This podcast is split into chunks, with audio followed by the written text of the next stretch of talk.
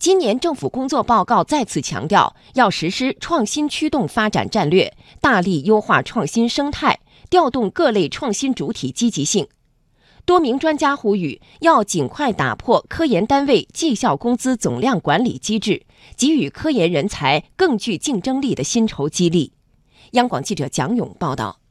目前，我国拥有世界上最大规模的科技人才队伍，这是我国实施创新驱动发展战略的最大保障。这些科研人才主要聚集于各大科研院所、各类企业下属的科研机构等，而科研院所又是从事科研工作的主力军，为我国创新发展做出了突出贡献。然而，长期以来，由于科研院所大多属于事业单位性质，工资和绩效管理受到总量控制，科研人才无法享受具备市场竞争力的薪酬激励，这也导致一些科研院所出现人才流失、创新活力不足等现象。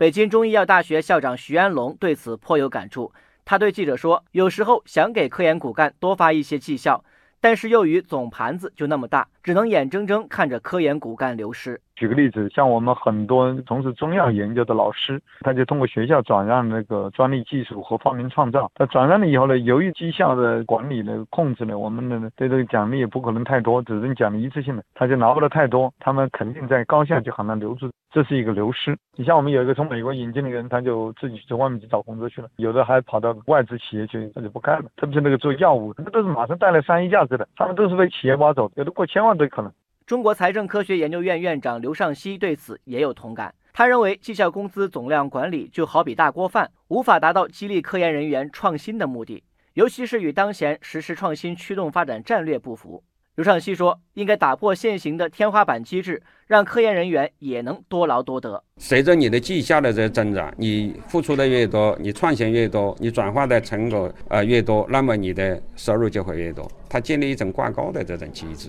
这才是鼓励创新呢。但现在你有个天花板给你搞死了啊！那在这种情况下，那大家还去干吗？就变成吃大锅饭了。一吃大锅饭，那就出工不出力。除了事业单位性质的科研院所以外，国企、央企性质的科研机构同样面临绩效工资总量管理的束缚。企业一旦在薪酬上加大对科研人员的倾斜，势必会导致其他非科研人员薪酬下降。中国工程院院士、中国石油化工股份有限公司总裁马永生说：“希望国家相关部门给科研人员在薪酬激励和税收等方面提供更多优惠和支持。光靠我们自己企业的力量啊，我们很难解决这方面的问题。我们希望呢，就是在。”